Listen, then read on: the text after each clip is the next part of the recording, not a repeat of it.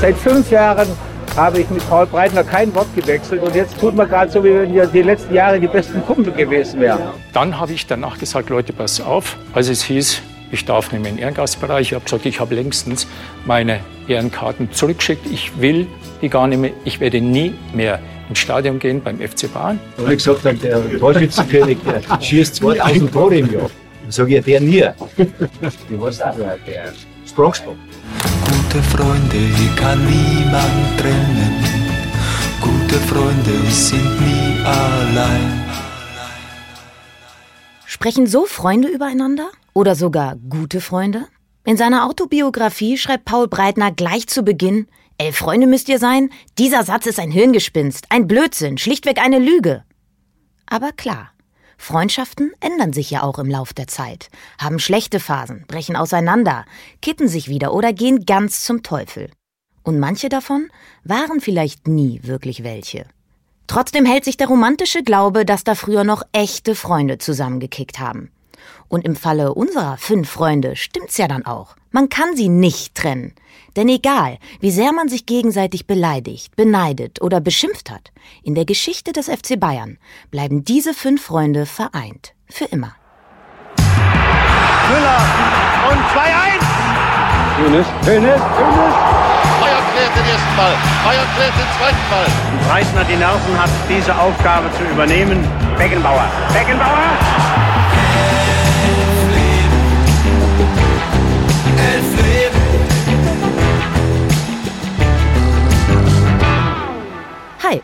Lena Kassel und das hier ist Gute Freunde, ein Elfleben Spezial. Ja, ich weiß, ist lange her, seit wir bei Elf Leben das letzte Mal ein Lebenszeichen von uns gegeben haben. Damals war Max Jakob Ost noch Uli Hoeneß auf den Fersen und hat seitdem ein wunderbares Buch namens Die Liebe zum Spiel veröffentlicht, aus dem er auch öffentlich liest. Wenn ihr auf eine zweite Staffel wartet, kann ich euch versichern, wir sind mittendrin. Die kommt im Frühjahr und wird ein absoluter Knaller. Doch bis dahin haben wir eine wunderbare Miniserie für euch, ganz in der Tradition der ersten Staffel. Denn auch hier spielt Uli Hoeneß eine gewichtige Rolle. Doch nicht nur er. Das ist schon lieber Kartoffelsalat. Mit äh, Fußball möchte ich später nichts mehr zu tun haben und ein Trainerberuf kommt für mich wahrscheinlich nicht in Frage. Ich bin eine Kultfigur, ganz einfach. Was einige denken, hat mich noch nie interessiert. Noch nie. Nur solange Karl-Heinz Rummenigge und ich in diesem Verein was zu sagen haben, wird er nicht mal Greenkeeper im neuen Stadion.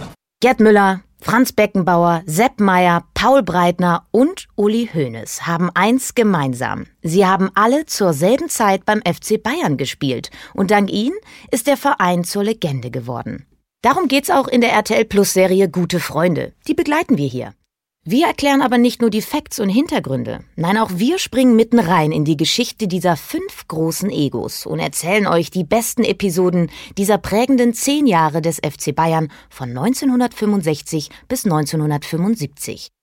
Denn erfolgreich war die Truppe, keine Frage. Nur wie dick die Freundschaft wirklich war, das wollen wir mal genauer klären. Und jetzt Schluss mit dem Vorwort, lasst uns loslegen. Oder wie der gemeine Bayer sagt, Packmas. Gut so, Bernie? Na,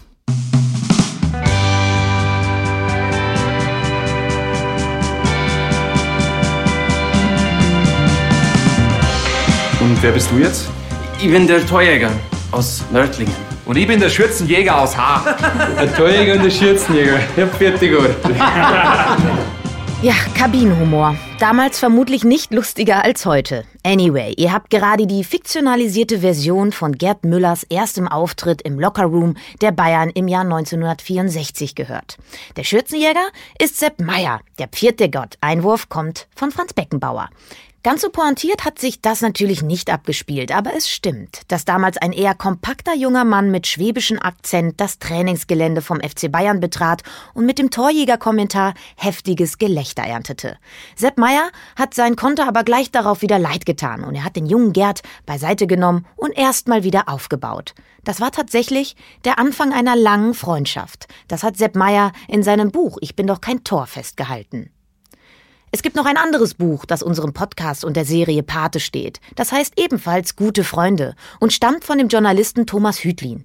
Ich will euch nicht vorenthalten, wie er den jungen Müller mit den Augen seines Trainers Chick Tschaikowski beschreibt.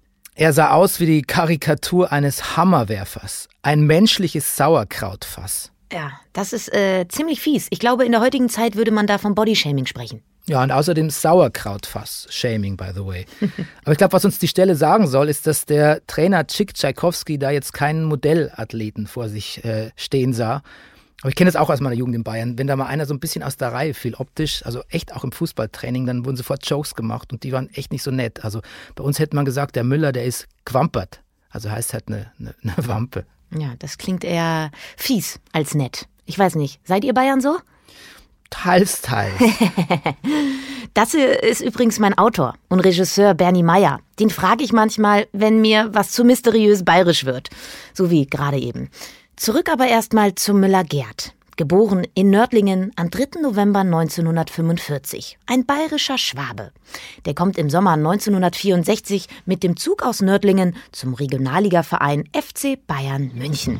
Dabei hat er einen Koffer mit Klamotten, einen Vierjahresvertrag und keine Ahnung, wie man sich in München zurechtfindet. Deshalb geht er auch 10 Kilometer zu Fuß von seinem möblierten neuen Apartment bis zum Trainingsgelände. Gesigned haben den unscheinbaren, aber unfassbar talentierten Stürmer Übergangspräsident Wilhelm Neudecker und ehrenamtlicher Spielausschussvorsitzender Robert Schwan. Aus denen wird bald ein knallhartes Power-Duo werden. Also ein Langzeitpräsident und der erste Fußballmanager der Bundesliga. Wobei, knallhart waren sie auch 1964 schon, als sie ihren Geschäftsführer einfach mal mit 5000 Mark Handgeld nach Nördlingen zu den Müllers geschickt haben, um den Gerd noch vor den 60ern klarzumachen, die am selben Tag einen Termin hatten. Der Neudecker ist ein erfolgreicher Bauunternehmer aus Straubing in Niederbayern, der gerne Edelmäntel trägt und das Haar ein bisschen länger und ein bisschen auftupierter als Otto Normalmünchner. In der Serie ist er oft sehr laut und sehr grantig. Bernie, du kommst doch aus demselben Landkreis wie der Neudecker. Ist das äh, da so typisch? Du meinst äh, laut und grantig und cholerisch Exakt, sein? genau das. Ja. Was, bei uns nennt man das ein bisschen so einen niederbayerischen Sturschädel. Okay. Und das ist aber so voll, voll proud to be ist es bei uns, weißt du? Das Aha. ist nicht so, dass man sich so schämt, dass man so ein cholerischer, fieser Typ ist, sondern das ist so ein, so ein Zertifikat einfach. Okay. Soll ich mal so fluchen wie der, wie der Neudecker in der Serie? Ich bin sehr gespannt jetzt. Ja, Mach mal. Ja, Grütze, fix, das Scheiße aus Bürsten ist ausgeschampen. oh Gott. Okay. Es, es, ist, es ist quasi, das ist Alltagslingo bei uns gewesen. ja, also ich merke, du bist auch stolz darauf, ne? Total. Oh. Gut, also. Ich, ich, wär, ich, ich trage es wie ein Abzeichen. Ja? Nein, so, nicht wirklich. Na, okay. Ähm, naja, unser Redakteur Stefan jedenfalls hat ja vor ein paar Wochen quasi den sechsten Bayern All-Star bei einem Bayern-Heimspiel in der Allianz Arena getroffen. Franz Roth, genannt Bulle. Hören wir doch mal kurz, was der über Neudecker und seinen Einstieg beim damals noch nicht so großen FC Bayern sagt. Ich habe Landwirtschaftsbetrieb zu Hause gehabt, meine Eltern. Und dann kam mittags ein Anruf. Äh, ich war nicht am Telefon, meine Mutter, dann hat meine Mutter gesagt, der FC Bayern, der Herr Schwan ruft an. Da sage ich, wie? Schwan vom FC Bayern? Da bin ich ans Telefon, haben sie, hallo? Ja, Schwan, FC Bayern. Da sage, wollen Sie mich verarschen, so ungefähr? Da sagt er, ja, was ich mir erlaube. Nein, hier ist der Herr Schwan vom FC Bayern. Wir wollen Sie nach München holen. Wir wollen Sie verpflichten. Dann bin ich äh, 14 Tage später nach München gefahren. Das war noch damals das Büro in der Landwehrstraße. Da war eine Sekretärin, der Herr Feenbeck, der Herr Schwan und der Herr Neudecker. Vier Personen. Da bin ich da hoch und haben sie gesagt, hier, da zwei Jahresvertrag. Kannst gleich unterschreiben oder sollst du quasi unterschreiben? Dann habe ich gesagt, ja, Bedenkzeit und sowas gibt's nicht. Dann sagt er, nein, nein, entweder du schreibst gleich da. Und dann habe ich gesagt, ja, alles klar. Der, der Neudecker, das war ja halt äh, robuster. Ne? Er war Maurer. Und aber, aber man muss sagen, ob Schwan oder, oder Neudecker, sehr korrekt eigentlich. Das war das Wichtigste. Ne? Robert Schwan ist dagegen nicht ganz so robust. Das ist eher ein slicker und selbstgefälliger Typ, der im anderen Leben Versicherungen verkauft. Von ihm stammt der Satz, ich kenne nur zwei vernünftige Menschen. Robert Schwan am Vormittag und Robert Schwan am Nachmittag. Get the picture? Ja, das get ich auf jeden Fall. äh, weißt du eigentlich, warum der Neudecker in der Serie immer bei seinem Friseur sitzt und da vor sich hinschimpft über die aktuellen Geschehnisse? Nee, sag mal. Weil sein Friseur ihn damals 1955 auch für den FC Bayern angeworben hat. Und zwar natürlich nicht als Präsident, sondern als ganz normales Mitglied. Er hat gesagt, komm doch mal zum Verein, kriegst die Nummer 2427 und äh, Clubbeitrag war 3 Mark im Jahr. Was? Hm. Ah, Wahnsinn. Hat sich ausgezahlt, würde ich sagen. Ich würde sagen, das hat sich gelohnt. Ja, auf jeden Fall.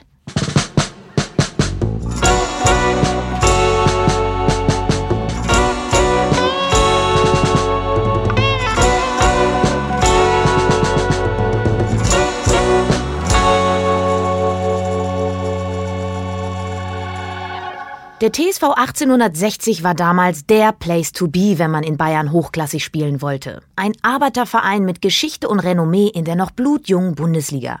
Der FC Bayern galt als verdächtig progressiver Studentenverein aus dem verruchten Schwabing, als neureich und überambitioniert. Aber die Neureichen sind halt auch schlau und die 60er kommen zu spät zu den Müllers. Der 18-jährige Gerd geht für 160 Mark im Monat zum FC Bayern. Dafür aber immerhin mit Profivertrag und einem Nebenjob als Möbelpacker, damit er sich die Großstadt auch leisten kann. Kommt auch schon mal vor, dass die eigenen Mitspieler Möbel bestellen und plötzlich steht da einfach der Gerd vor der Tür.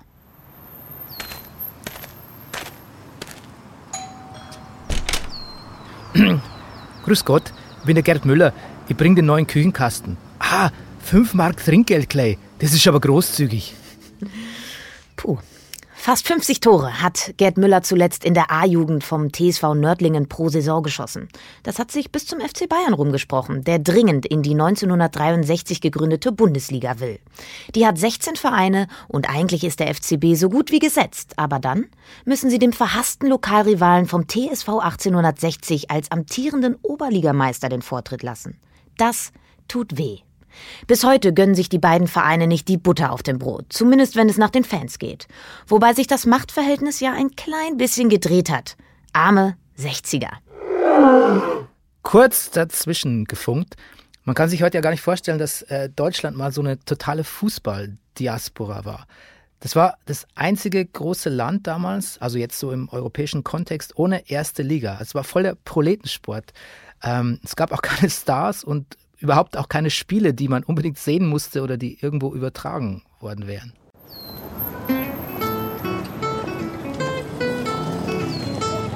München ist ein interessanter Ort Anfang der 60er Jahre. Kürzere Röcke, nacktere Haut, längere Nächte, mehr Vespas, mehr Cappuccino und bürgerkriegsähnliche Zustände in Schwabing, weil die Polizei serienweise Jungs mit Akustikgitarre verhaftet, die nach 20 Uhr noch Krach machen.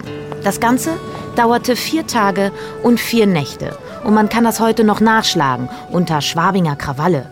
Die Studentenunruhen von 68 deuten sich hier schon mal ein bisschen an.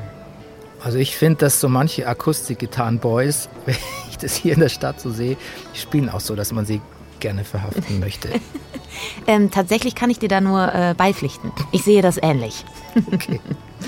Jedenfalls steht Gerd Müller jetzt in diesem crazy München, hat einen komischen Dialekt und eine komische Figur und einen Trainer, der nichts mit ihm anzufangen weiß. Der sowas sagt wie, ich brauche doch keinen Gewichtheber. Und Gerd kleines dickes Müller nennt, wenn auch bald liebevoll. Dieser Trainer heißt Chick Tchaikovsky. Was ist das für einer, Bernie? Hm, das ist ein kurioser Typ. Der war mal Weltklasse-Spieler für die jugoslawische Nationalmannschaft, Olympia-Zweiter und x-facher Pokalsieger und danach Meistertrainer beim ersten FC Köln und dann nächste Karrierestation hätte eigentlich FC Barcelona sein sollen. Stattdessen geht er zum FC Bayern, der noch in der Regionalliga spielt, weil seine Frau gesagt hat, so will's die Legende, da gehst du nicht hin, also Barcelona, da gibt es keinen Cevapcici. Und eigentlich heißt er natürlich auch nicht Chick, das ist ja nur ein Spitzname, der aus dem Serbokroatischen kommt und sowas wie Zigarettenstummel bedeutet. Also er heißt Slatko mit Vornamen, aber so nennt ihn natürlich niemand. Und der Typ, was ich so geil an dem finde, der ist halt so ein Lebemann und der, der hat richtig Bock auf Fußball. Der will immer nur Fußball spielen oder halt spielen lassen. So ein Signature-Spruch ist so, Hopp Jungs, wir playen Football. Und der lässt dann immer trainieren bis so weit in die Dämmerung, bis schon dunkel ist. Und dann wechselt er sich immer so selbst ein, so am Ende. Und wenn er aber den Eindruck hat, dass seine Mannschaft gewinnt, weil man ihn gewinnen lässt, dann sagt er, jetzt kommt mein Lieblingsspruch, ich nehme dir die Auge raus. Das war so seine Lieblingsdrohung für alle Lebenslagen. Aber hey, du ansonsten angeblich echt ein gemütlicher Typ, was man so hört. Hat gerne und viel gegessen, nur den Müller wollte er halt auf äh, Diät setzen. Jetzt muss ich nochmal kurz nachschlagen. Der Sepp Meyer schreibt in seiner Autobiografie, genau, der schreibt, dass Chick ein liebenswerter Kumpel für die Spieler war. Das waren seine Buben. Aber dann erzählt er diese Geschichte, dass er die auch mal zu siebt in so ein Auto pfercht, um zu seiner Tante zum Kaffee zu fahren. Aber war angeblich kein guter Autofahrer, sagt der Sepp Meyer. Aber Bulle Roth haben wir auch über den Chick Tchaikovsky gefragt. Und der nennt ihn? Mein Vater, im Grunde genommen. Der hat mich gefordert. Der hat, der hat auf mich gesetzt, der hat das Vertrauen in mich äh, äh, gegeben, sage ich. Der hat immer gesagt, du schaffst das. Ich musste immer, weil technisch war ich noch nicht so gut, aber die anderen Voraussetzungen waren alle überlegen. Die Schnelligkeit, Ausdauer. Und dann hat er gesagt, du musst jeden Tag noch ein bisschen üben, den Ball hochhalten, runter, stoppen und laufen. Und das hat wunderbar funktioniert. Und der Chick hat also die Jungen, der hat gesagt, meine Jungs, alle meine Jungs, Gerd Müll, alle meine Jungs. Ich fordere die Jugend und nicht die, die, die, die erfahrenen Spieler. Bei seinem Teamkollegen Franz Beckenbauer kann Müller sofort Eindruck schinden, als er mit der Hand eine Fliege über der Suppe von Franz fängt. So Mr. Miyagi-Style, falls sich noch jemand an Karate Kid erinnern kann. Mann, der Fliegen fangen mit Stäbchen kann vollbringen alles.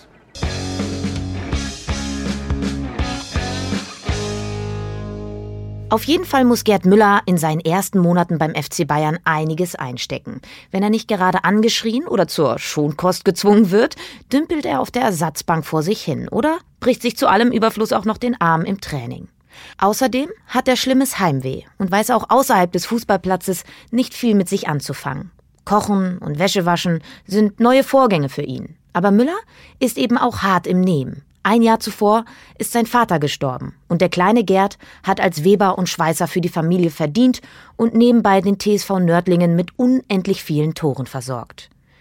Im Herbst 1964 schlägt dann endlich die Stunde der neuen Nummer 13 im rot-weißen Trikot. Die 13 wollte damals immer keiner haben, wegen Unglückszahl und so. Aber Gerd hat zielsicher danach gegriffen. Wie übrigens auch sein Namensvetter Thomas in der Nationalmannschaft circa 45 Jahre später. Das interessiert mich alles nicht, der Scheißdreck. Am 18. Oktober 1964 darf Müller im elften Punktspiel gegen den Freiburger FC ran. Es geht 11 zu 2 aus.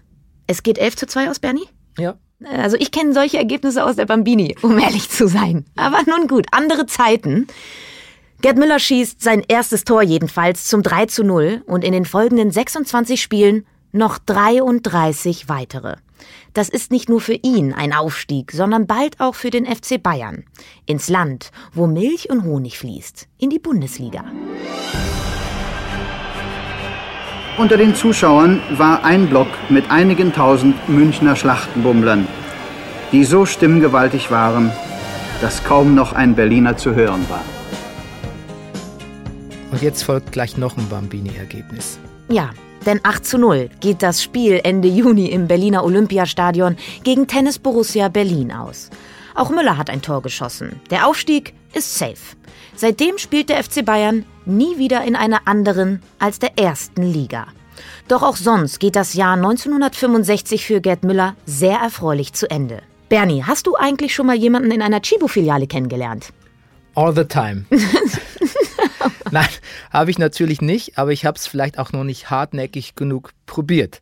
Aber ich weiß, warum du fragst, weil der Gerd Müller, der war 1965, äh, hing der am Münchner Ostbahnhof rum und hat da seine zukünftige Frau Ursula, aka Uschi, am Chibo-Stand getroffen. Im, Im Film, also in der Filmumsetzung, da kauft er sich vorher noch so ein Schokohörnchen und bietet das der Uschi an. Ich weiß jetzt nicht, wie authentisch das war. Aber sie mag das Hörnchen gar nicht so, aber dafür kann er sie zu einem Western mit John Wayne überreden. München-Giesing am 30. April 1945. Es ist verdächtig ruhig in ganz München. Ausnahmsweise herrscht kein Fliegeralarm. 73 verheerende Luftangriffe hat die Stadt in den letzten Jahren erlebt. Sogar das Lokalradio bleibt heute stumm. Die Straßenbahn fährt nicht. Sind die Amerikaner schon da? Jemand, der Radio BBC empfängt, behauptet das nämlich. Und tatsächlich, an der Isarbrücke parken zwei Jeeps. Soldaten, die Englisch sprechen, geben Zigaretten und Schokolade an zwei grinsende junge Mädchen aus. Gegen Abend kommen die Amerikaner dann auch nach Giesing, in die Zugspitzstraße. In den Fenstern der meisten Wohnungen hängen weiße Fahnen oder so Papierfähnchen mit der amerikanischen Flagge. Manche Wohnungen werden durchsucht, manche begrüßen die Soldaten euphorisch mit How are you? Gleichzeitig plündern irgendwelche Leute das Tabakgeschäft um die Ecke. Wir wissen nicht, wie die Familie Beckenbauer diesen 30. April erlebt. Wir wissen nur, dass der Posthauptsekretär Franz und seine Frau Anthony und ihr vierjähriger Sohn Walter froh sind, dass dieser Irrsinn endlich vorbei ist. Weil sie weitermachen wollen. Weil sie Lust haben auf das Wiedererwachen dieser Stadt. Lust auf ein Leben nach dem Krieg. 134 Tage ist Hitler jetzt tot. Da wird ihr zweiter Sohn Franz Anton Beckenbauer geboren. Und der soll es einfacher haben als die Eltern. Das ist vor allem der Mutter Antonie Beckenbauer wichtig. Thomas Hütlin beschreibt sie in Gute Freunde als neugierig und tatendurstig, als jemand, der die Leichtigkeit sucht und die praktischen Lösungen in einer komplexen Welt. Der Vater ist da weniger flexibel, strammer SPDler, ordnungsliebend und heftig rational. Von Fußball hält er wenig bis gar nichts. Von Widerspruch noch weniger. So kriegt der Franz dann auch eine mit der Zeitung auf den Hintern, wenn er wieder mal in Sonntagsschuhen Fußball spielt.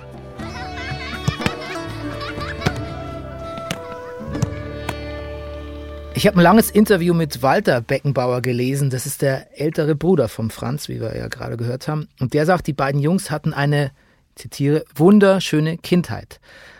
Obwohl das Haus in der Zugspitzstraße, das muss irgendwie, also das war damals schon alt und auch so ein bisschen dunkel und, und creepy, aber eben unbeschädigt vom, vom Krieg. Sieht man jetzt mal vom fließenden Wasser ab. Ich glaube, die mussten da immer einen Block laufen, um irgendwie frisches Wasser zu holen. Aber die Beckenbauers, die haben wohl ganz oben gewohnt und hatten auch so einen Blick auf den Fußballplatz des SC München 1906. Und der hat gleich nach dem Krieg schon in der höchsten Amateurklasse gespielt mit bis zu 400 Zuschauern. Das war echt viel damals. Und was ich gelesen habe, das Haus, also quasi über diesem Sportplatz, das gibt es immer noch. Und da wohnt natürlich jetzt kein Beckenbauer mehr, aber auf einer Klingel, auf einem Klingelschild steht tatsächlich Kaiser. Ja, wo soll man als Familie Kaiser auch sonst in München wohnen? Ne? Macht ja total Sinn.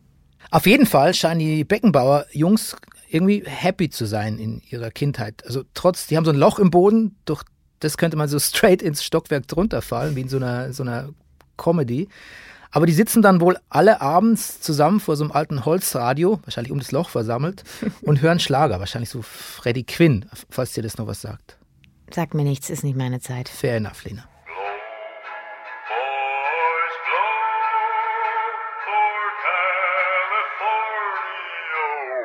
Wer hat denn dann äh, besser Fußball gespielt von den beiden Brüdern? Ja, natürlich zunächst der ältere Bruder, weil er hatte ja so einen gewissen Erfahrungsvorsprung. Mhm, mh. Der Franz durfte erst immer nur den Ball holen. Und für die Jungs aus der Nachbarschaft, das war der nur, da sind wir wieder bei den bayerischen Beleidigungen, das war nur der Stumpen. Geh Stumpen, hol mal den Boy. Aber die haben dann schnell gemerkt, ey, der ist A, sauschnell und B, schießt er den Ball extrem präzise zurück. Weißt du, wenn du so sagst, hol mal den Ball und dann muss der, das Kid den zurückschießen, dann merkst du ja gleich, oh, das ist ja ein präziser Pass, was der da eigentlich bringt. Und dann gab es so einen einbeinigen Kriegsveteran namens Franz Neudecker, auch klassisches Nachkriegsszenario, nicht mit dem späteren Präsidenten verwandt. Der entdeckt den Franz und fördert den total. Und dann hat irgendwann der Walter gemerkt, hm, damn it, ich habe ja noch nicht mal 10% vom Talent meines Bruders. Und so kommt der kleine Franz dann zum SC 1906, der quasi vor seiner Haustür spielt. Da wird er sehr geschätzt, schießt als Mittelstürmer schnell mal 101 Tore in einer C-Jugendspielzeit und doch plant er schon mit zwölf Jahren seinen Wechsel zu den Löwen. Der FC Bayern hat zwar gerade zum ersten Mal den DFB-Pokal gewonnen, aber ansonsten kommt er in der Oberliga nicht weiter als Platz 6 und ist ja auch dieser abgehobene Schnöselverein. Der Stolz der Münchner Fußballfans und vor allem der Giesinger Arbeiter sind die 60er. Und da will der Franz hin. Zusammen mit vier Mitspielern. Das gilt schon fast als ausgemacht. Und es wäre vielleicht auch so gekommen und wir wären in einer ganz anderen Timeline heute. Wäre dann nicht dieses eine fatale Spiel gewesen. das ist so ein entscheidender historischer Moment, wie man ihn sich eigentlich nur so für so Zeitreisefilme ausdenkt. Weißt du, so einmal noch zurückreisen, das mhm. ein Detail ändern und dann kommt alles ganz anders. Aber ich erzähle es nochmal in eigenen Worten. Wir haben ja gerade die Franz-Version gehört, die Kurzfassung. Wir haben April 1958. Wetter so mittel. Und da gibt es ein Jugendturnier in Neu-Biberg, also zum Kaff südöstlich von München. Und die Schülermannschaft von den Almighty 60ern trifft auf den kleinen SC 1906 im Endspiel mit dem Franz. Und die haben aber immerhin gerade die Jugendmannschaft vom FC Bayern besiegt, also nicht so ganz ohne. Und der Beckenbauer ist jetzt an diesem Tag Mittelstürmer und steht einem Gegenspieler vom 1860 gegenüber, der ihn angeblich mit den Worten Was willst denn du, Depp? begrüßt. Ne? Also auch Standardbegrüßung. Auf Bayerisch würde ich sagen. Ne? Auf Bayerisch bei ja. Fußballspielen. Aber es lässt der Franz natürlich nicht auf sich sitzen und er spielt den Kollegen regelrecht schwindlig. Und außerdem sagt er dann noch am Ende, na, da schaust du Depp. Und dafür kassiert er eine Watschen. Aber schon in der Kabine rückt sich dann die Darkest Timeline gerade, denn da entscheidet der Franz dann, ey, zu denen geh nicht. Und dieser Gegenspieler, den wir gerade beschrieben haben, der ihm die Watschen gibt, der heißt übrigens Gerhard König und hat damals als Verteidiger ausgeholfen. Und der schildert das Ganze so. Habe ich extra nachgeschaut. In einer Szene faulte ich ihn ziemlich hart. Da war für mir eine deftige Beleidigung an den Kopf. Ich wartete, bis der Schiedsrichter sich wegdrehte und verpasste ihm die Watschen. Und besagter König sagt auch, die wäre jetzt gar nicht so heftig gewesen, der Franz übertreibe da. Und, Fun Fact, der König hat ein paar Jahre später ein Wirtshaus mit Schweinebraten im Menü eröffnet und der Kaiser hat die WM gewonnen. Die Mannschaft der Bundesrepublik Deutschland ist Fußball-Weltmeister. Die Geschichte klingt wie ausgedacht, äh, garantiert nicht ausgedacht ist aber Rudi Weiß. Der ist nämlich damals Jugendcheftrainer und so eine Art Talentscout für den FC Bayern. Der hat übrigens auch Sepp Meyer entdeckt. In Bayernkreisen nimmt man den Namen Rudi Weiß auch heute noch sehr ehrfürchtig in den Mund.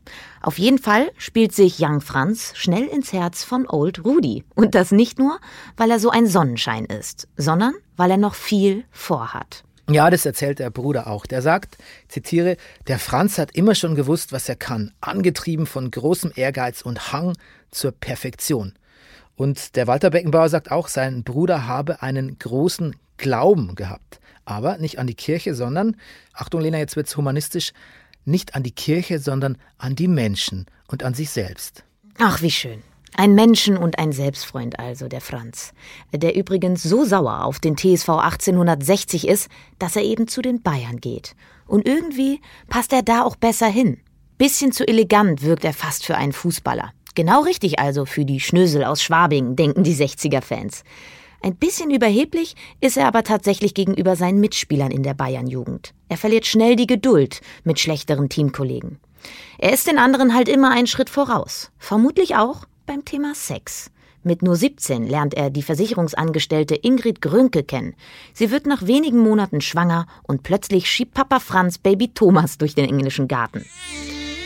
Seinem Trainer Rudi Weiß ist das alles zu viel Aufregung. Deshalb versetzt er Franz in die B-Mannschaft. Verhaftet wegen Sexy Time. Dafür meldet sich Detmar Kramer, Trainer der Jugendnationalmannschaft, und beruft ihn in sein Team. Und sagt zum Bundestrainer Sepp Herberger, der ist so gut wie Fritz Walter. Und dann? Wait a minute. Du darfst nicht die Geschichte mit der gemeinsamen Bettdecke vergessen. Stimmt, die ist großartig. Ähm, die darfst du machen. Okay, also damit der junge Franz nicht noch mehr Blödsinn baut, also mit Girls und so, muss er mit seinem Trainer Detmar Kramer nicht nur in einem Zimmer, sondern unter einer Decke schlafen. Ach. Der Rudi Weiß, also sein Förderer, hat den Kramer nämlich gewarnt, der Beckenbauer Franze, das sei ein ganz labiler Typ, unausgeglichen und undiszipliniert, unberechenbar, auf den muss man unbedingt aufpassen. Ja, doch Detmar Kramer vertraut lieber seinem eigenen Urteil und lässt Franz am 8. März 1964 in der deutschen Jugendnationalmannschaft gegen die Schweiz auflaufen. Es geht 2 zu 1 aus. Beckenbauer macht beide Tore unter den wachsamen Augen von Bundestrainer Sepp Herberger auf der Tribüne. Als er nach Hause kommt, darf er zu Chick Tschaikowski in die erste Mannschaft. Und der sagt zu ihm: Ah, Sie sind Beckenbauer, gut am Ball, aber nix Kämpfer. Den Ruf wird er übrigens nie wieder ganz loswerden. Später sagt mal der Uli Hoeneß über ihn, der Beckenbauer ist ein Garant, dass es im Training nicht zu hart zugeht. Ist der Ruf erst ruiniert? Kickt es sich ganz ungeniert? Das sagt doch dieses alte Sprichwort, ne? man Genau. kennt es ja. Und ungeniert ist auch ein gutes Stichwort für die weitere Karriere von Franz Beckenbauer als Deutschlands erster Fußballpopstar. Styles with a long ball through to Ball, and Ball will run for all he's worth after this one. He turns it in. Can Hurst get a shot in? There's a chance for Jeff Hurst, and he's hit the bar. It must be a goal. Ich habe das ganz genau gesehen, dass der Ball auf die Linie gesprungen ist und raus. Bobby Charlton, der auch neben mir war, der ist anderer Meinung, aber ich denke, ich habe richtig gesehen. Definitiv kein Tor, aber schwamm drüber. Spätestens mit diesem Spiel wird Franz Beckenbauer auch international eine große Nummer. Schluss mit Provinzfußball. Jetzt geht's auf die Showbühne. Denn 1966 ist Weltmeisterschaft in England. Oder habe ich was ausgelassen, Bernie? Ah, nur so ein paar unwichtige Dinge wie sein Debüt in der ersten Mannschaft vom FC Bayern gegen den FC St. Pauli. Da war er 18 und hat gleich ein Tor geschossen. Es war gar nicht so unwichtig, das Spiel. Es war nämlich in der Aufstiegsrunde. Äh, der Franz ist quasi mit den Bayern in die Bundesliga aufgestiegen und nie wieder ab. Zu der Zeit hat er auch den Schwan kennengelernt, war schon den slicken ehemaligen Versicherungsvertreter. den kommenden Manager des FC Bayern. Und der ist auch gleichzeitig Franz Beckenbauers leibeigener Manager geworden. Da kamen sich ja wohl ein paar Interessenslagen in die Quere, oder? Klingt auf jeden Fall so. Kannst du laut sagen. Der Schwan hat die kommenden Jahre genau darauf geachtet, dass sein Schützling auch der Star der Mannschaft bleibt. Also das lag natürlich in seinem ureigenen finanziellen Interesse. Der Schwan, der war auch so, der war so I want it all mäßig drauf. Der war schon immer so ein verhinderter Dandy. Aber dank FCB und Franz B kann er es jetzt krachen lassen. Kann er jetzt wirklich der Typ werden, der er immer sein wollte. Und dann setzt er sich auch schon mal im Stadion neben den Trainer auf die Bank. Das war damals ja auch ein Novum. Oder kommt mit ins Tonstudio, wenn der Franz seinen großen Hit einsingt und ihm zeigt, wie man das mit mehr Feeling macht. Zu dem ganzen Gesinge kommen wir ja gleich noch. Ähm, kann ich jetzt mit der Weltmeisterschaft 66 weitermachen? Eine Sekunde noch. Nach dem Aufstieg läuft es für Bayern erstmal nicht so gut. Wollte ich noch erzählen. Am allerersten Spieltag in der ersten Bundesliga, am 14. August 65, kommt es nämlich zum gefürchteten Derby mit den 60ern. Und das geht 0 zu 1 verloren. Also absoluter Volkstrauertag in Schwabing. Die Löwen, die werden dann auch Meister, aber Bayern hat am Ende der Saison immerhin nur drei Punkte Rückstand und gewinnt, jetzt kommt's, den DFB-Pokal im Frankfurter Waldstadion. Das ist im Juni 1966 und zwar mit 4 zu 2 gegen den Meidericher Spielverein. Heute kennt man den auch als MSV Duisburg. Hört da mal rein. Frankfurt erlebte eines der spannendsten Endspiele seit Kriegsende. Die Zebras vom Meidericher SV, erstmals im Finale um den DFB-Pokal, kämpften gegen 35 Grad Hitze und gegen Bayern München, die spritzigste Mannschaft der Bundesliga. Er pfeift erneut Foul-Elfmeter. Jetzt für die Bayern. 3 zu 2. Sehr, sehr schön. Jetzt darf ich aber endlich WM machen, oder? Go ahead. Denn die Weltmeisterschaft in England 1966 ist die große internationale Bühne, die ihn endgültig vom bekannten Fußballspieler zum generell bekannten Menschen befördert, die ihm Werbeverträge wie den hier einbringt. Kraft in den Teller, Knorr auf den Tisch, sagt Franz Beckenbauer, Fußballnationalspieler. Er weiß warum. Sein Motto, das Essen kann gar nicht kräftig genug schmecken. Er sagt, Kraft in den Teller, Knorr auf den Tisch. Das ist quasi die Geburtsstunde von. Ja, ist denn heute schon Weihnachten? Zurück zur WM in England. Der erst 20-jährige Franz B. spielt ein überragendes Turnier. Beckenbauer. Allein muss er gehen, sonst wäre er abseits gewesen. Wunderbar. Komm. Beckenbauer. Beckenbauer. In einer defensiven Mittelfeldrolle, die er aber sehr offensiv auslegt. Gleich im ersten Spiel gegen die Schweiz schießt er zwei Tore. Das Spiel geht 5 zu 0 für Germany aus. Im gesamten Turnier sind es dann vier Tore. Das reicht zu Platz 3 in der WM-Torschützenliste. Gegen Argentinien reicht ein 0 zu 0 und ein 2 zu 1 gegen Spanien sichert den Gruppensieg. Im Viertelfinale besiegen die Deutschen dann Uruguay mit 4 zu 0 und im Halbfinale die Sowjetunion mit 2 zu 1. Bevor wir zum Finale kommen, darf ich noch kurz was zum Viertelfinale Argentinien gegen England ergänzen. Ich ahne, was kommt. Das war so ein brutales Spiel. Das war quasi der Ursprung der roten und gelben Karte. Danach, das Spiel war so heftig, danach hat man die eingeführt. Da gab es so einen deutschen Schiri, der hieß Kreitlein, der hat schon nach einer halben Stunde einen Argentinier vom Platz gestellt, aber der wollte einfach nicht gehen. Der blieb dann einfach und den musste dann die Polizei abführen. Der Kreitlein hat danach auf jeden Fall sehr viel Fanpost aus Argentinien bekommen. Das wäre ja in jedem Fall ein sehr, sehr guter Vorzeigeskandal für diese WM gewesen, hätte es dann nicht noch das Wembley-Tor gegeben. Denn die Engländer stehen jetzt bei der Heim-WM im Endspiel gegen die Deutschen. Das ist ja eh eine heikle Sache. Krieg und so. Don't mention the war. I mentioned it once, but I think I got away with it all right. Und dann gibt's da dieses High-Energy-Spiel. Haller zum 0 zu 1, Hurst zum Ausgleich. Es geht hin und her. Beckenbauer mittendrin zusammen mit den Legenden Overath und Seeler. Zwölf Minuten vor Schluss gehen die Engländer in Führung. Doch der deutsche Verteidiger Wolfgang Weber gleicht aus. Verlängerung ist angesagt. Und dann kommt die fatale Minute 101. Geoff Hurst schießt den Ball aus guten sechs Metern aufs deutsche Tor, trifft die Latte. Der Ball springt zurück auf die Linie. Sicher ist nur, dass der Schweizer Schiedsrichter Gottfried Dienst nach Rücksprache mit dem sowjetischen Linienrichter Tofik Beramov auf Tor entscheidet. Hörst schießt dann am Ende der Verlängerung noch das 4 zu 2, obwohl schon jubelnde Engländer auf dem Platz sind und fertig ist das Drama.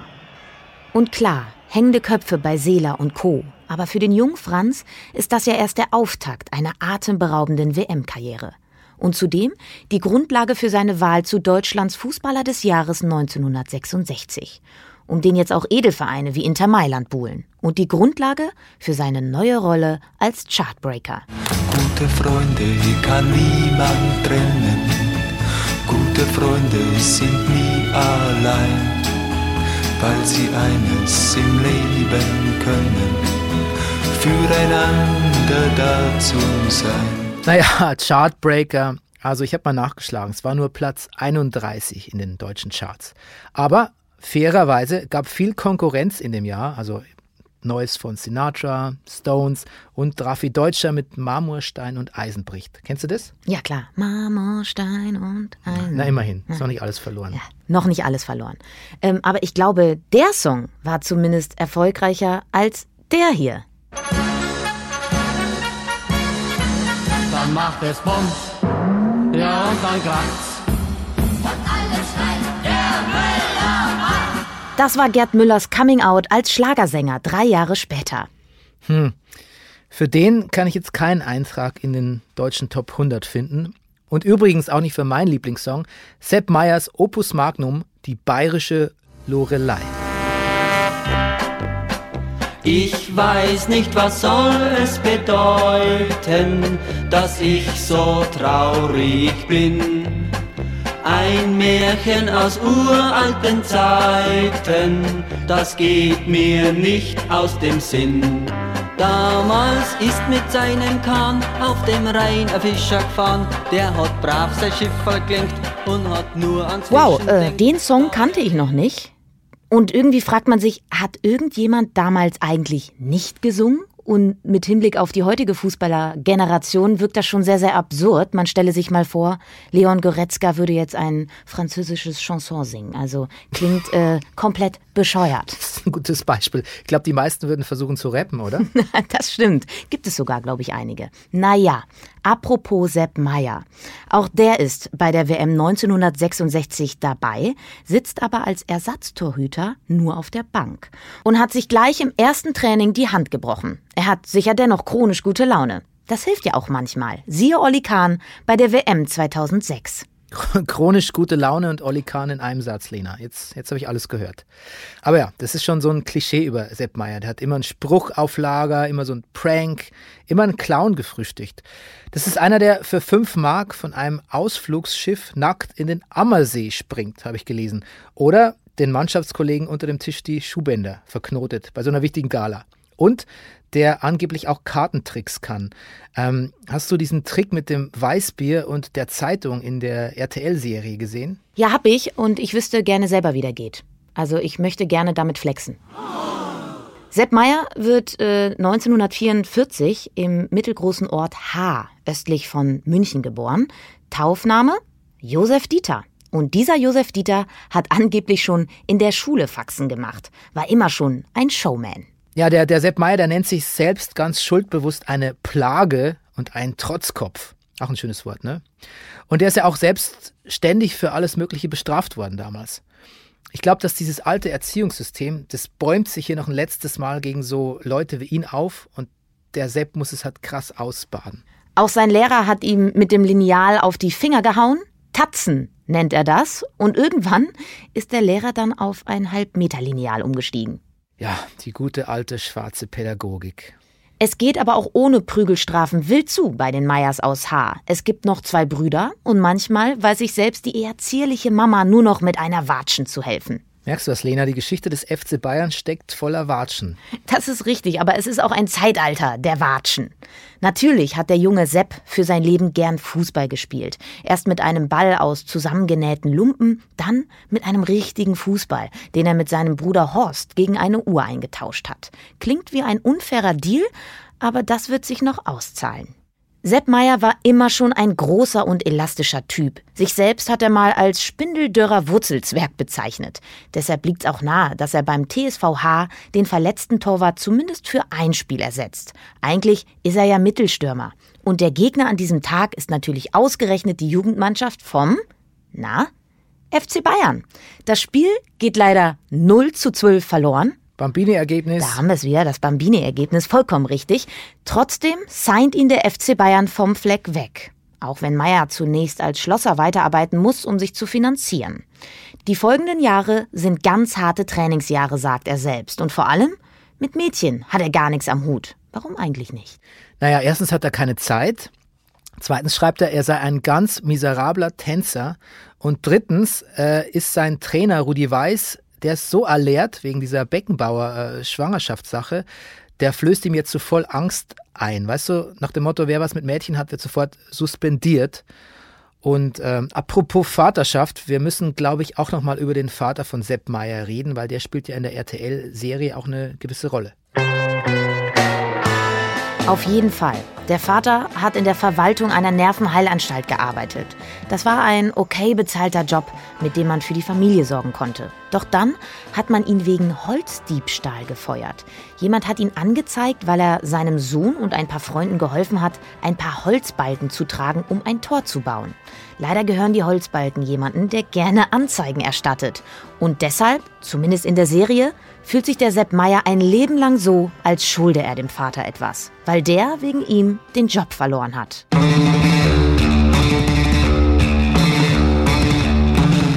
Man könnte sagen, dass der FC Bayern 1966 endgültig ein anderer wird. Der ehemalige kleine erbärmliche Versicherungsvertreter Robert Schwan, so nennt er sich ja selbst, manifestiert seine Macht im Verein durch den neu geschaffenen Posten des technischen Direktors, was nichts anderes bedeutet als Manager. Jahrelang sind er und Präsident Neudecker unzertrennlich, wenn auch nicht immer einer Meinung, und hüllen sich in dicken Zigarren bzw. Tabakqualm. Schwan hat diese 250 D-Mark teure Dunhill-Pfeife, die er auch gerne mal einen Spieler ausklopfen lässt. Überhaupt umgibt ihn beinahe eine diabolische Aura, schreibt Thomas Hütlin. Und Paul Breitner erzählt über ihn, er würde zu Spielern Dinge sagen wie: Du Arschloch, du bist doch nur ein Stiefelputzer, nimm den Trikotkoffer und halt den Mund. Als sehr, sehr eitel bezeichnet Sepp Meier ihn. Aber Schwan kann offenbar mit Geld umgehen. Zunächst hebt er nicht nur das Gehalt der Bayern-Profis an, sondern auch deren Lebensstil. Jetzt ist Schluss mit billigen Hotels und Leberkäse. Jetzt gibt's französischen Weißwein und auch mal ein Hummerchen für den Hunger zwischendurch. Ja, die Umgebung formt den Menschen, ist auch so ein Schwan-Zitat. Würdest du das unterschreiben? Also müsste ich jetzt mehr Hummer essen, um dann sukzessive erfolgreicher zu werden? Ah, das ist natürlich sehr spannend. Wenn das so wäre, sollten wir uns schleunigst Hummer bestellen, Bernie. Ja, aber ich bin ja eigentlich Vegetarier. Na, das ist natürlich jetzt schwierig. Es gibt mittlerweile sicherlich auch eine vegetarische Variante von Hummer. Ich habe äh, letztens sogar veganen Lachs gegessen. Also, everything goes. Okay, gut, dann bin ich beruhigt. Auf jeden Fall will Schwan nicht nur seine eigenen, sondern überhaupt die proletarischen Wurzeln des bayerischen Vereinsfußballs loswerden. Das übt er vor allem an seinem Privatschützling Franz Beckenbauer. Der soll eigentlich 1000 Mark für Frisiercreme-Werbung bekommen. Doch Schwan ist entsetzt. 100.000 Mark soll er gefälligst verlangen.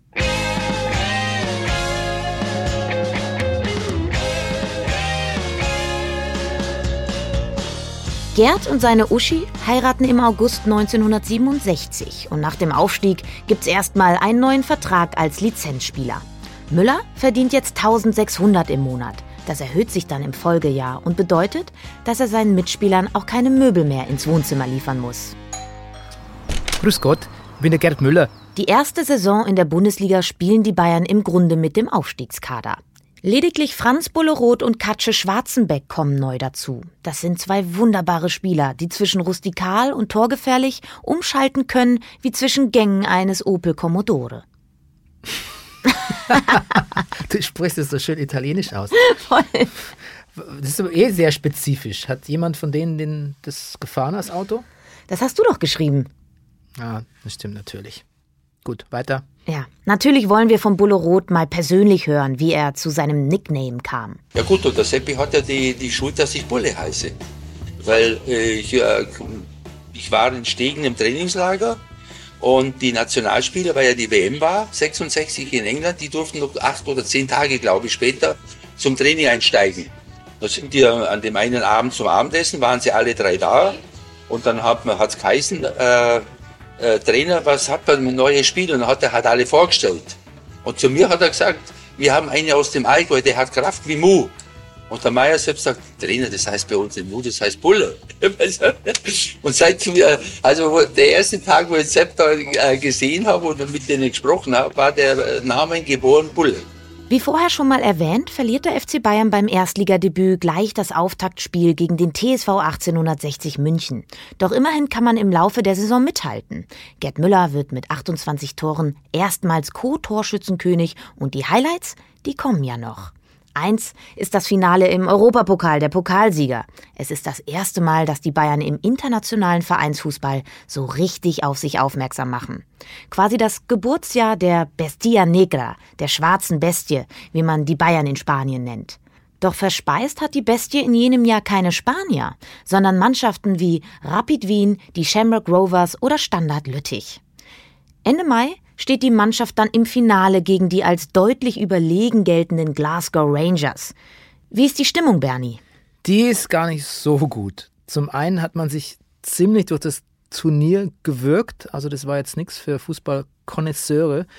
Arbeitssiege ist ja so ein passender Begriff. Zum anderen weiß man ja nicht, ob der Gerd Müller spielen kann. Der Bomber der Nation, heißt ja damals schon, hat sich nämlich bei so einem Länderspiel Anfang Mai den rechten Unterarm gebrochen und jetzt trägt er Gips und muss aber um jeden Preis spielen. Das hat der Chick einfach so beschlossen. Du spielst jetzt. Müller spiele. Das Problem ist aber, dass niemand weiß, ob diese, der hat so eine Ledermanschette um den Gips. Und man weiß aber nicht so genau, ob das mit den UEFA-Regeln konform geht. Ja, und jetzt sind alle super nervös, obwohl das Spiel ja eigentlich in Nürnberg stattfindet. Ist ja fast ein Heimspiel. Aber ich mag vor allem die eine Story noch. Sepp Meyer stellt sich als Einschlafübung so Flanken der Rangers vor und im Schlaf knockt er beim, also im Traum faustet er so einen Ball weg und knockt beinahe so seinen Zimmergenossen aus, der neben ihm liegt. Es gibt natürlich einen, der hat super geschlafen, trotz Hochstress. Du darfst raten, wer. Natürlich Franz Beckenbauer, steht ja auch hier so im Skript. Hm. Hier steht auch, dass die Stimmung sich dann abends deutlich gebessert hat, weil Müller und seine Manschette spielen dürfen.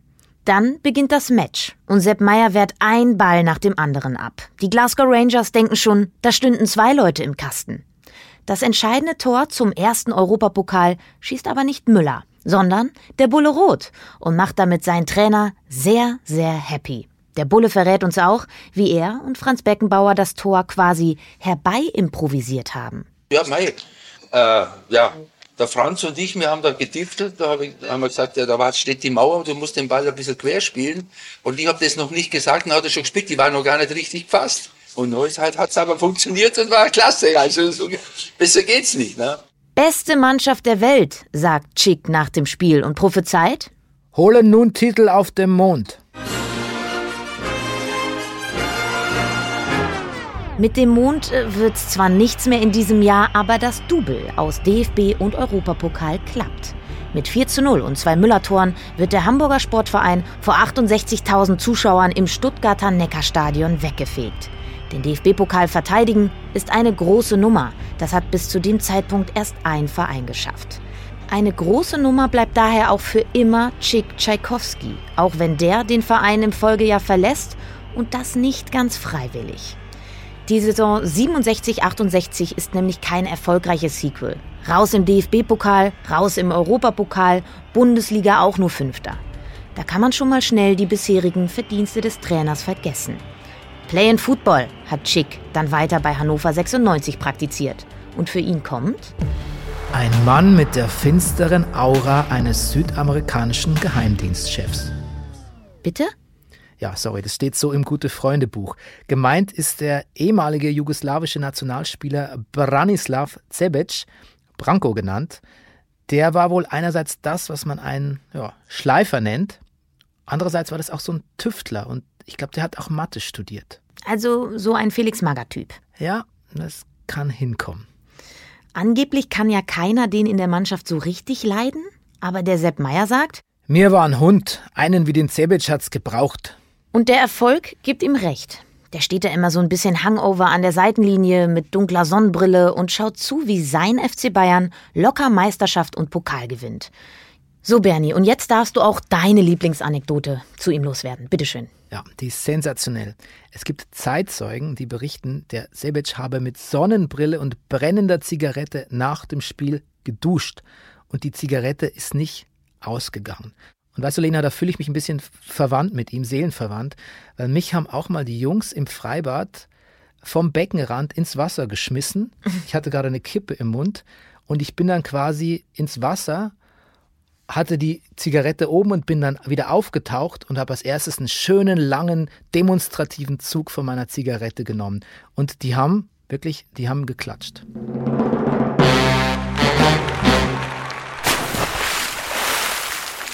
Ich würde sagen, Prioritäten setzen im Leben so wichtig, dass die Zigarette nicht nass geworden ist. Also Definitiv. Also Props, Props an dich. Ziemlich ich, beeindruckend. Ich und Branko, ne? We Hm. did it. Die Spieler von Branko jedenfalls dürfen weder rauchen noch trinken. Da hat er streng drauf geachtet. Und überhaupt ist das wieder ein Trainer, der Müller einen strikten Ernährungsplan nahelegt. Doch sein Einfluss auf Spieler und Ernährung schwindet schon in der nächsten Saison, als die Bayern im Europapokal in der ersten Runde gegen Saint-Etienne ausscheiden. Das macht ihn so fertig, dass er Journalisten bittet, in der Nacht bei ihm zu bleiben, damit er sich nicht ins Koma säuft. Und bald darauf ist er weg was vor allem den Franz Beckenbauer freut. Ja, eh klar. Der hat jetzt keine Lust auf so einen, so einen Fitness-Autokraten. Wir wissen ja mittlerweile, dass der Franz nicht gern bis ans Limit äh, trainiert. Und außerdem hat der zu der Zeit schon 5000 Mark pro Autogrammstunde verdient. Der war so Testimonial außerdem für Malzbier, Schokoriegel, Rasierwasser. Der will sich halt einfach nicht mehr so schinden. Und er muss ja auch fit sein für seine Boulevard-Termine. Ja, zu der Zeit erlebt der Franz schon mit seiner brandneuen Ehefrau Brigitte zusammen, und zwar ein sehr öffentliches Leben, so ein bisschen wie die bayerischen Beckhams. Und die Presse, die ist ganz versessen auf ihn, aber so viele Fußballfans sind auch so im offenen Widerstand. Die halten ihn so für, die mögen es nicht, dass er so ein Glamour-Boy ist. Ein bisschen auch mit, wie mit den Beckhams zu vergleichen wieder. Die sagen, seine Spielweise ist zu arrogant und der, der ist nicht mehr true. Als Fußballer wird man heute sagen. Das Gegenteil davon ist der Gerd Müller. So ein Mannschaftskollege hat mal über den gesagt, super Zitat, der Gerd, der hat schon mittags die Firs auf den Tisch gestellt. Das heißt also, der war froh, wenn die Arbeit vorbei war, kann man sagen. Und Gerd Müller hat mal in einem Interview als Hobbys Tischtennis und Rasenmähen angegeben. Der mochte halt irgendwie kein Theater. Auch nicht ums Geld. Das war ihm irgendwie zuwider. Ihm vielleicht schon, aber nicht seiner Frau Uschi. Die war mal Sekretärin im Autohaus, die war also bereit für den sozialen Aufstieg. Und warum auch nicht? Die hat gesehen, was Beckenbauer und Schwan da für einen Rummel veranstalten und hat beschlossen, jetzt managt sie auch den Gerd mal ein bisschen in Richtung Stardom. So ist übrigens auch das Bummlied entstanden, weil die Uschi gesagt hat, du kannst doch auch singen. Einmal noch festgehalten, dass der Müller zu der Zeit auch mal gesagt hat, wenn er im Lotto gewinnt, hört er sofort auf mit Fußball. Also das ist jetzt kein so auf Biegen und Brechen Ellenbogen Erfolgstyp irgendwie. Trotzdem bricht jetzt endgültig die Ära der Besserverdiener im Fußball an. Das ist zum großen Teil der goldenen Bayernachse um Beckenbauer, Müller und Meier zu verdanken, aber natürlich auch der Großmannssucht von Neudecker und Schwan. Und die Agenten der Veränderung stehen auch schon vor der Tür und sehen ein bisschen so aus wie ein Showact aus Las Vegas. Der eine mit unbezwingbaren goldenen Locken, der andere mit der oberbayerischen Version eines Afros. Ich finde, die könnten eigentlich auch so ein Detektivduo aus so einer 70er-Jahre-Serie sein. So, keine Ahnung, Duo mit vier Außenrissen oder so. Die Rede ist natürlich von Uli Hoeneß und Paul Breitner. Und mitgebracht hat die der neue Trainer Udo Lattek, den Beckenbauer und Meier schon als Co-Trainer der Nationalmannschaft unter Helmut Schön kennen. Ich finde lustig, wie der Thomas Hütlin Breitner in seinem Buch beschreibt. Achtung, der andere, der dem Franz gehörig auf die Nerven fallen würde, hatte eine Nase spitz und lang und fein wie die von Kleopatra. Oh Gott. Außerdem wirkte er genauso sensibel und konnte genauso wütend werden wie die sagenumwobene ägyptische Königin.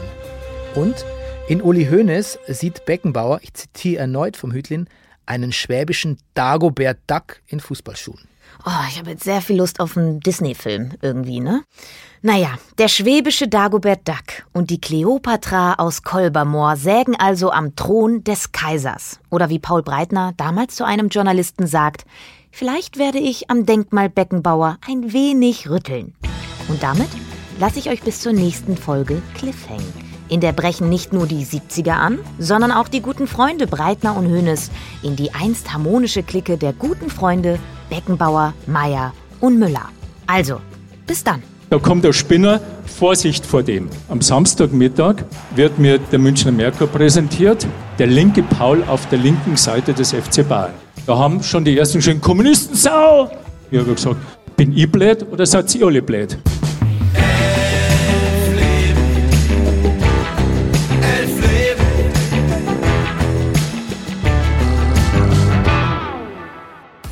Elf Leben, gute Freunde ist eine Produktion der WakeWord Studios im Auftrag von RTL Plus. Host Lena Kassel. Autor und Regisseur Bernie Meyer. Redaktion Stefan Rommel und Tim Pommerenke. Sounddesign Philipp Klauer. Projektmanagement Josephine Arleit. Redaktionsleitung Audio Alliance Silvana Katzer.